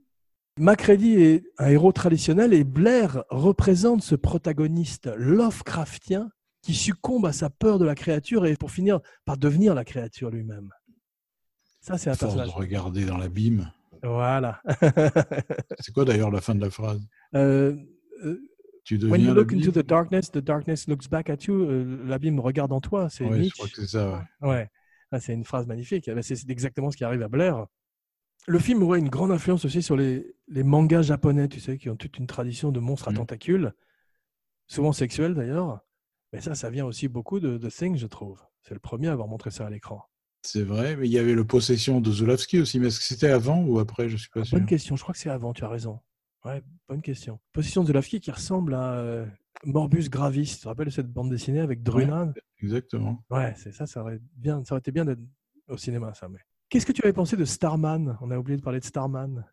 J'ai bien aimé. Ouais, c'était pas J'ai bien aimé. même. Ce qui, est, et ce qui est marrant, c'est que j'avais écrit mon tout premier scénario pour la télé en 82, et c'était à peu près le même sujet. C'est drôle. Donc avant Starman. Je ne dis pas évidemment Ah que ouais. Starman a piqué ce petit téléfilm, mais c'était marrant parce que c'était vraiment le, le même sujet. Ah, tu peux faire un procès un une extraterrestre femme qui arrivait chez, euh, avec la- l'apparence de l'épouse d'un mec qui vivait Tu seul. dans devrais faire un, un procès à Species et Starman. Tu parles, je vais me gêner. T'as vu d'ailleurs Carpenter a fait un procès à Besson et il a gagné Oui, j'ai vu ça. ouais. sur Lockdown qui était trop proche de euh, Escape from New York. Ouais. Il paraît que c'est pas mal d'ailleurs Lockdown, je l'ai pas vu avec Guy Pearce. Euh, non, je n'ai pas vu non plus. Et sinon, euh, qu'avais-tu pensé de Prince of Darkness dont nous n'avons pas parlé non plus? Il a beaucoup tourné quand même. J'aime pas du tout. Mais, Ouais, euh, moi aussi j'aime moins. ouais. Je moins. peux pas te dire pourquoi, mais j'aime pas du tout. Le village des damnés n'est pas très intéressant. Non, in- inutile, mais pas mauvais en soi, mais inutile. Voilà, inutile. Et puis bien sûr, les fantômes de Mars, c'était très mauvais. Le film a eu un impact culturel énorme. C'est de- c'est un des films préférés de Guillermo del Toro. On sent les influences dans, son, dans ses films. Neil Blomkamp adore le film. Tarantino, bien sûr, on a vu. Edgar Wright, tous ces jeunes réalisateurs ont grandi avec le film. Oui, j'avais toujours été frappé au début de ce film par la violence de ces Norvégiens avec les Américains. Quand ils se mettent à tirer sur eux directement. Ouais, mais Ça, bah, en même temps, c'est tout à fait justifiable euh, quand, quand tu connais les, les- ce, que ça va, ce qui va arriver. Exactement, mais c'est vrai quand tu découvres le film et que tu, euh, et que tu n'en sais rien au début. Ouais, mais c'est vrai que c'est extrêmement pervers. Enfin, je veux dire, tu sens que Carpenter connaît parfaitement les réactions du public parce que voir des types en hélico essayer de tuer un pauvre chien, Ouais, c'est atroce. Tu te dis pourquoi ces types euh, veulent tuer Cro-Blanc et Voilà. tu as vraiment l'impression que c'est les méchants. Et tu as vu, il paraît que si tu traduis le- les phrases qu'ils disent en norvégien, tu as le, tu as le film. En fait, ils disent ça n'est pas un chien, c'est une chose, ils veulent nous imiter. Tu vois Ah oui, d'accord. ouais. donc j'imagine qu'en en Norvège, ils ont dû traduire par. Ils ont dû changer le texte. Voilà, et puis sortir de la salle. après- Ou alors ils l'ont laissé, les gens sortaient de la salle après cette Ça a été un bide énorme en Norvège, encore pire qu'ailleurs. Je trouve que euh, McReady est très antipathique de bousiller ce jeu d'échecs alors que tous les autres membres de l'équipe euh, doivent y jouer à ce computer. Ouais, c'est un, c'est un saligo, c'est un sagouin. C'est un sagouin quand même. Hein T'as vu, il est ivre dans la journée, ce qui est sympa pour un pilote d'hélicoptère. Il est tout le temps bourré. Ouais. Il le joue euh, légèrement, hein, Kurt Russell. Il titube pas. Il, Non, il- c'est vrai, c'est il- quand même il pas le le- joue euh, ivre façon western, quoi. Voilà, ouais, c'est sûr. C'est drôle aussi quand David Clennon fume un joint et qu'il dit Vous voulez que je pilote l'hélicoptère? Et ben, Personne ne réagit. Mais les, les deux Norvégiens au début, c'est un peu Laurel et Hardy quand même, quand ils font tomber leurs grenades et tout. T'as vu, c'est un peu ridicule. Ils sont nuls. Ils sont Ils nuls. sont, ils sont incompétents. Ah, très très incompétents quand même. J'adore la rencontre entre Mazur et le chien. C'est quand même une histoire d'amour qui commence. Vu Ouais. Et toutes les réactions de Mazur aussi, à chaque fois qu'on maltraite ses chiens, c'est extraordinairement bien fait. Ouais. En particulier le moment où Blair tue ses chiens. Oui, oui, qu'on voit pas, mais qu'on voit juste un chien avec une hache plantée dedans après. Ouais, ouais. Cette scène dont tu parles, qui est extraordinairement filmée, c'est le moment où le chien erre dans les couloirs, c'est ça? Ouais, ouais, ouais. Tu as vu, au départ, on est à hauteur humaine, au, débar- Oui. au démarrage du plan. La caméra descend à la hauteur du chien et on commence à partir dans les couloirs, comme si on Et moi, c'est vraiment ma scène préférée de mise en scène. Ah ouais. C'est-à-dire, je me dis, il arrive à nous faire flipper en filmant un chien de traîneau ouais. dans un couloir de, de- Extraordinaire. un couloir simple, quoi. Il n'y a Ouais. pas des- d'effets spéciaux. Simplement, la façon de le filmer, il est presque au ralenti, mais il l'est pas vraiment. Ouais. Et il entre dans la chambre d'un des membres de l'équipe qu'on voit en membre sur le mur. Qui est-ce, à ton avis? Et je sais pas, d'autant plus que c'est encore une fois très ambigu, parce qu'on voit le type se retourner pour voir le chien et ça se coupe là. Ouais. Et ben en fait, je crois qu'il a fait, euh, il, il pull de Hitchcock. Il nous a fait un Hitchcock où il a pris un- un- quelqu'un qui n'était pas un des acteurs du film. Ah Pour- ouais, pour qu'on c'est sache vrai pas que ça si n'a pas de cohérence. Non, parce à la que suite du film, ça n'a pas de cohérence. vaguement, il, il a vaguement les cheveux de Norris. Ça pourrait être Palmer aussi éventuellement. Ouais. Mais, euh, on ne sait pas du tout qui c'est. Ça, c'est pour, euh, Et ça ne mène nulle part. nulle part, mais c'est pour augmenter le, le côté paranoïaque du film, si tu veux. Ouais, ouais. Lee Van Cleef était pressenti au départ pour le rôle de Gary. Le, le, le flic, là, le- Ouais, il est fantastique. Donald Moffat. Voilà, Donald Moffat, qui est le manager de, de la station. Moi, je le connaissais de plein de séries télé quand j'étais petit, Moffat. Ouais. Il est fantastique, t'as vu? Ouais, ouais, il jouait dans L'étoffe des héros, il jouait dans, Ouais. dans beaucoup de grands films. Il faisait le robot dans la version télévisée de L'âge de cristal. C'est vrai, c'est vrai. Ouais. C'est un- super acteur. lui. Il est extraordinaire. Quand il arrive pour la première fois avec ses. ses... T'as vu, il a les sourcils blancs, on dirait qu'ils sont gelés. Ouais. Et- Mais encore une fois, bon choix, parce que j'adore Lee Van Cleef, mais euh, ça aurait donné encore un côté BD s'il avait été là. Exactement. Alors que là, Mo- Moffat est, est premier degré, il est sérieux. Il a une scène extraordinaire quand il dit, il a une des meilleures autres meilleures répliques du film, quand il dit, euh, je comprends que vous- vous soyez sous, euh, vous soyez très stressé. but I'm not gonna spend the whole winter tied to that fucking chair. il craque et il le fait très très très très bien. Mais tu as le même effet euh, que Elion, comme ce ne sont pas des acteurs ex- extrêmement connus, effectivement, tu as véritablement l'impression d'un véritable équipage. Oui, d'identification sans problème, quoi. C'est-à-dire, Ouais. euh, c'est pas Donald Moffat, c'est le personnage, quoi. Exactement. Euh, tu as vu, ils ont utilisé deux chiens en fait. C'est pas Jed au début dans les, dans les scènes dans la neige. Effectivement, il est plus euh, volumineux, le, celui Voilà. qui court. Voilà, Ouais. Jed, euh, c'est un spécialiste des scènes d'intérieur. Et euh, le film fait, on parlait de western, mais c'est vrai quand il arrive dans la, dans la station des Norvégiens, qui est d'ailleurs Mm. la station des Américains en fait, parce qu'ils pour économiser, tu as vu, ils ont simplement utilisé le même décor qu'ils ont brûlé. Ouais, ouais. C'est très beau d'ailleurs ce décor figé. Il y a un côté conte de fées, cette espèce de, de Ouais, il y a royaume le de sang glace. figé, tu as vu, qui Ouais. coule des, des blessures euh, de- Ouais. sur le poignet des types, et si le sang est figé en C'est- stalactite. Incroyable, mais c'est d'ailleurs la première fois qu'on voit le, le travail de Rob Bottin avec ses, ses visages fusionnés les uns aux autres. C'est Mm, mm. un cauchemar de glace. Et on est dans un western parce que l'autre avec son sombrero dans, dans, cette, dans ce paysage de glace, on, on pourrait être tout à fait dans un Et western quand, et quand il rentre dans la maison, c'est une scène qu'on a vue dans plein de John Ford où il découvre des cadavres mutilés par les Apaches. euh, Exactement. Mais tu sais, j'ai trouvé que cette scène était fantastique aussi parce qu'aujourd'hui, il y aurait un jump scare. Oui, absolument. Ouais, pensé, il- j'ai pensé. ouais, il y aurait un, un truc qui leur tomberait dessus, etc. Mais euh, il n'y a pas de jumpscare là. Tu dis, découvres simplement une apocalypse terrible et euh, ça, va, ça va leur arriver dans la gueule très vite. quoi. Donc c'est très bien. Mais tout d'un coup, quand il se met à, défoncer la porte avec sa hache et qu'on est dans la neige, j'ai eu, des petits flashs de Jack Torrance. Here's Johnny. Here's Macready. Mais ils n'ont pas de buée dans la bouche dans ce campement norvégien qui a dû être fait en studio à Los Angeles. Ah. Ceci dit, il y a eu souvent dans des films, ils ont rajouté en post-production la buée et ça n'a jamais été très joli. hein. Ouais, c'est vrai, c'est vrai. Oui, c'est un même petit peu- récemment, hein, même récemment. Tu as raison, c'est un peu, bah, euh, on le voit, ouais, je crois, dans The Irishman, où c'est pas terrible, mais même le sang numérique, c'est pas génial. Non. Tu te rappelles de la, la tagline originale du film qu'ils ont reprise d'ailleurs pour le film de 2011 Non, dis-moi. Man is the warmest place to hide. Ah, très chouette. Ouais, c'est la- c'est une tagline qui est créée par un type qui s'appelle euh, Frankfurt. Je crois que c'est Mhm. Daniel ou Stephen Frankfurt qui était un grand publicitaire qui est une espèce de. Tu te rappelles le personnage de Mad Men joué par John Hamm? Oui, bien sûr. Ben, c'est un peu ce type-là. C'est lui également qui a créé, c'était un art directeur et il a créé également la tagline de Alien, dans l'espace, personne ne peut vous entendre crier. Et c'est lui aussi voulait appeler le film Who Goes There et avoir un poster différent parce que tu as vu ce poster avec ce. Carpenter était furieux, détestait le poster. Tu as vu pourquoi? C'était une silhouette rouge, c'est ça, sur un fond noir? Non, c'était simplement euh, une silhouette d'un explorateur euh, Ah oui, avec un vois. éclair sur la figure. C'est ça, avec une lumière qui sortait du visage. Or, Carpenter a dit. il y en a une autre qui est pas mal, où, où c'était une affiche toute noire avec la silhouette de- du monstre en rouge vif. Ah, mais c'est possible que ce soit une, une alterne- une- un poster alternatif Mm. aussi. Parce que Ouais. c'était une époque où on faisait malheureusement pas trop de posters pour les films. Et Struizan, qui est le type qui a fait les posters de Star Wars, qui était une légende, a eu que 24 heures pour le faire. Il connaît, il pas eu, le- il a, il a pas vu le film. Ah ouais, mais c'est vrai que ça fait très série B l'affiche dont tu parles. Bah oui, et puis Carpenter dit, je me retrouve tout d'un coup avec un, un mec dans un costume. Alors que c'est ce que j'essaie d'éviter dans le film, et c'est ce que j'ai sur, sur l'affiche. Ouais. Donc ça, ça a dû jouer aussi contre le film. La scène où le chien joue très bien, c'est quand il observe par la fenêtre aussi, tu as vu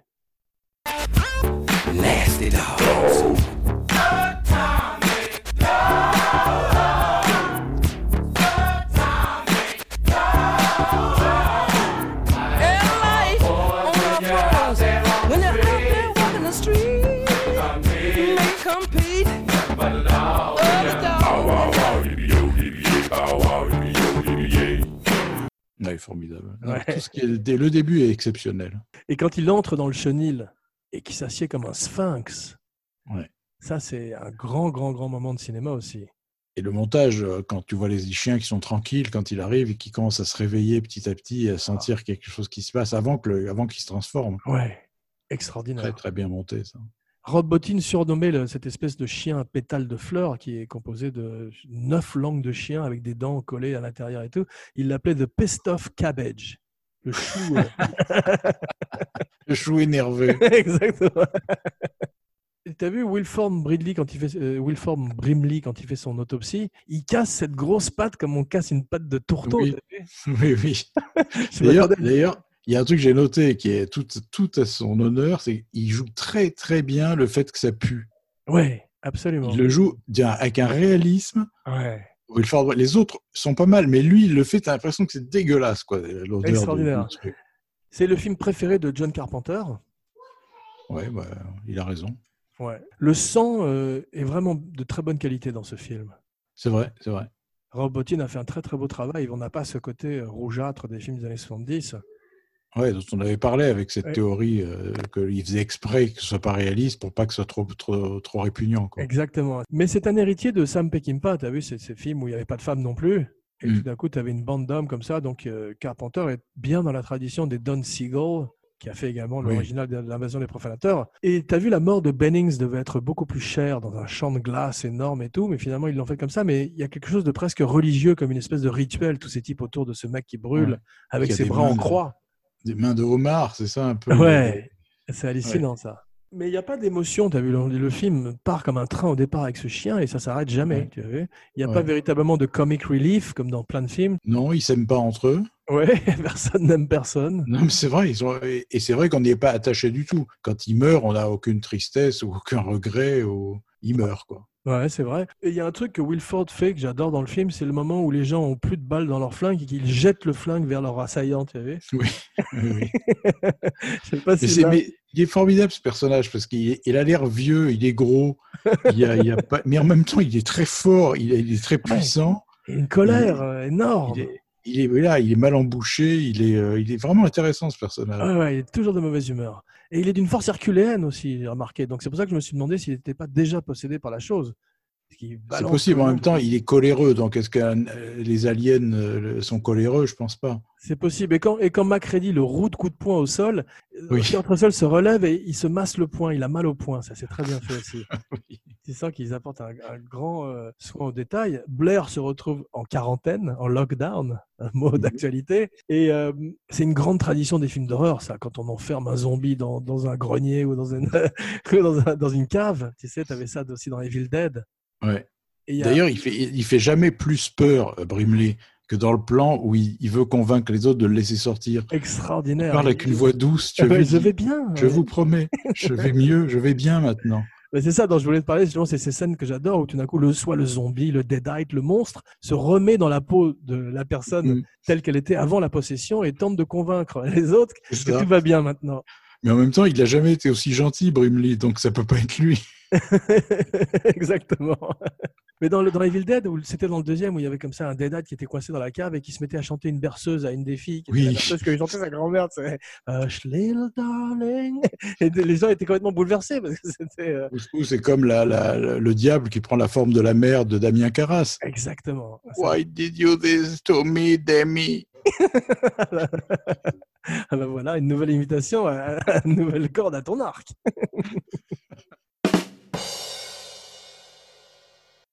Ils ont euh, retiré la scène avec la poupée gonflable. Ils ont bien fait. Oui, je pense, oui. C'est toi qui disais sur Facebook que tu aurais bien aimé que la, que chose se mette à imiter la poupée gonflable. Oui, ça aurait été génial que la chose se réincarne en poupée gonflable. T'imagines les scènes Il ressemble au- à l'homme bibendum dans Ghostbusters. ça, qui avancent dans la neige Ouais, ça, ça aurait été fantastique. J'espère que ce sera dans, dans le remake de Bloomhouse. Il y a des magnifiques euh, Fade to Black dans le film. Tu as vu fait en direct aussi? Oui, oui, qui, qui accentue le malaise en plus. C'est pas juste pour, euh, pour la joliesse de la chose. euh, Exactement, ouais. ça se coupe au moment où on aimerait que ça continue souvent. ouais. Et été frappé par la presque la dimension pièce de théâtre du film par moment. Oui, absolument. Bah oui. Ouais. Tu Lieu pourrais presque le faire. Action unique. Ouais. La nuit Ouais. tombe chez toi, tu es en train de disparaître progressivement. Oui, Tu veux que j'allume? Moi, j'aime bien. Ça fait très The Thing. Non, c'est beau justement, mais prépare un peu de sang quand même dans une coupelle. À Tout hasard. La tête va se détacher à la fin, tu vas voir. Avec des ligaments verts. Il y a des, des pattes de crabe qui vont sortir de ta tête. Ce qui est étonnant, c'est qu'il suit une scène de tension par une énorme scène d'anthologie. Il te lâche jamais, Carpenter, t'as vu? C'est vrai, c'est vrai qu'il n'y a pas de scène de relâche, ouais, absolument. Ouais, j'ai regretté que Hitchcock soit mort en 1980 et n'ait pas vu le film. Ouais, ouais. Je te dis, moi, ce film, il est, euh, pour moi, c'est 9 sur 10 à cause de cette espèce de passage à vide dans le souterrain vrai. qui, à chaque fois, me gâche un peu le plaisir. Ouais. Je me dis, ils auraient dû complètement couper ce morceau quoi, parce que c'est, il est mal fait, il est mal écrit, il est, c'est très dommage. Mais à part ça, c'est vrai que la fin, et moi, j'adore tellement que ça me fait oublier ça. Mais euh, autrement, il est parfait, ce film. Ouais, c'est vrai. Mais euh, ce qui est étonnant, c'est que c'est un magicien Carpenter, parce que tu as vu tout d'un coup, il a Now the Childs qui se rapproche de Macready Mm. pour le dominer, tu vois, et c'est à ce moment-là que tu as la scène de défibrillation avec Copper et Norris. C'est-à-dire qu'il te, comme un magicien, il te montre un autre endroit et ça se passe ailleurs. Ouais, c'est vrai. j'ai été frappé par ça. Et euh, c'est quand même presque comique cette tête d'araignée. C'est un côté Looney Tunes aussi. Bah, qui est accentué par la réplique de Clennon. Exactement. Et même à la fin, on voit cette espèce de dynamite qui est avalée par le trou, par la chose. Et tu sais, ces trucs de ces sticks de dynamite, c'est complètement euh, bip bip coyote et tout ça. Oui, absolument. En fait, le problème, c'est que euh, après cette scène du test sanguin, qui est une espèce de climax en soi-même, c'est très Mm. difficile de faire mieux. oui. C'est-à-dire, il, c'est- c'est- c'est- il nous montre, je reprends une fois de plus un terme de magie, mais il nous montre d'un coup le prestige. Donc c'est difficile après de Mm. continuer, à, de, de, de, de pas Mais retomber. D'ailleurs, le film, le film ne fait pas mieux. Il a- après, il entame la descente, quoi, je veux dire, après C'est cette ça. scène. Donc, je vais rajouter un peu de lumière. Moi-même, je ne vois plus rien. Isaac Hayes a failli faire le rôle de, de Childs aussi, mais je pense qu'on aurait eu le même problème que si ça avait été Donald Pleasance et Lee Van Cleef aussi. Oui, absolument. Ils Et sont trop pittoresques. quoi. Ouais. Et Keith David aurait une magnifique carrière. euh, il est dans The Live. Tu aimes bien The Live On n'en a pas parlé. Oui, il est sympa celui-là. ouais. Ouais, il était pas mal celui-là. Dommage que Roddy Piper et pas Kurt Russell, mais euh, Ouais, c'est vrai. R.I.P. Roddy Piper d'ailleurs. Ouais. David Clennon, celui que j'aime beaucoup, il était également dans Gone Girl, tu vois. Donc euh, il a fait un Fincher quand même. Oui, je m'en souviens. Euh, Il n'est pas le père de, Si, je crois que tu as raison. de la femme, je crois Si, bien. Je crois que tu as raison. Ouais. Ouais. Et il jouait le mari de Meryl Streep dans Falling in Love, je crois, Ah ouais, avec bravo. De Niro. Ouais, ouais, c'est ça. ouais, Un film Ouais. qui est assez peu connu. ouais. Il y a des très beaux plans avec ce, ce cascadeur en feu, tu as vu? Ça, c'est une tradition qui est finie dans le cinéma, ça. Des mecs qu'on met dans une combinaison et à qui on fout le feu. Oui, oui. C'est vrai que c'est. Moi, j'ai vu récemment, là, euh, hier ou aujourd'hui, je ne sais même plus, euh, le film indonésien, tu sais, A Night Comes for Us. Je ne connaissais pas celui-là, j'ai vu que tu avais posté effectivement. Vachement bien. Vachement bien. Si Tu t'aimes la violence, c'est très très bien. Il y a des mecs, euh, justement, des mecs en feu. Il y a Ah trois mecs ça. en feu, et là, par contre, tu vois plus du tout le trucage. Là, ils, ils sont pas Ah en ouais. costume. Ah ouais, Ils sont ouais. pas en costume inifugé, donc c'est tourné euh, sans doute en CGI, mais on voit rien du tout. Ouais, c'est ça. Mais justement, c'est cette époque des, où tu as des, des, des gens qui sont un peu plus euh, engoncés dans des, des costumes comme ça en feu. C'est fini Tu les comme des qui- carrément. En fait, tu vois carrément les vêtements, parce que c'est éclairé par le feu. C'est ça. euh, Ou comme les sauts dans le vide aussi, tu sais, des, gens qui étaient Ouais. lâchés sur des, sur des matelas. Ça se voit un peu moins aussi. Quand la chose Blair fabrique ce vaisseau dans sa cave, Mm. c'est un tout petit vaisseau. Même Blair tiendrait même Wilford Brimley, Brimley C'est en ça que c'est ridicule. En plus, il dit l'a fabriqué avec des morceaux d'hélicoptère. Mais putain, mais comment il compte aller sur sa planète avec ça? La chose n'a pas eu de chance de, tomber en Antarctique quand même. hein. Oui, c'est pas de bol. ouais. C'est pas Surtout qu'elle est restée combien? 100 millions d'années enterrée. C'est crois. ça, exactement. Ouais. Une petite devinette pour terminer. Hmm. Tu sais quel est le point commun entre Donald Trump et une citrouille Puisqu'on est censé temps d'Halloween. Ils sont oranges. Ouais, ça en voilà un. Ils sont tous les deux oranges, creux à l'intérieur et on s'en débarrasse en novembre. Ah, c'est très bon.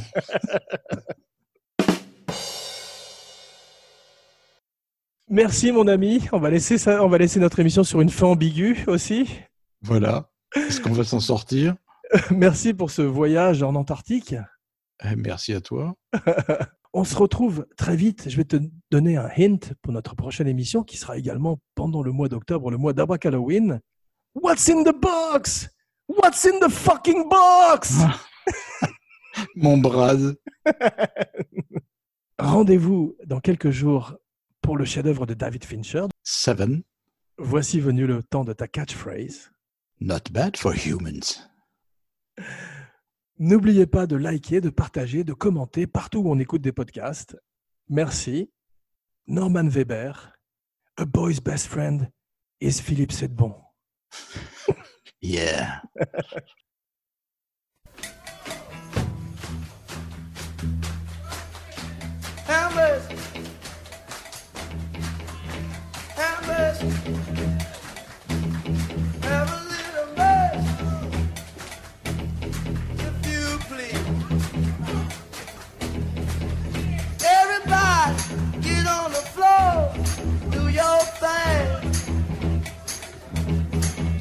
Everybody get on the floor, do your thing. Whatever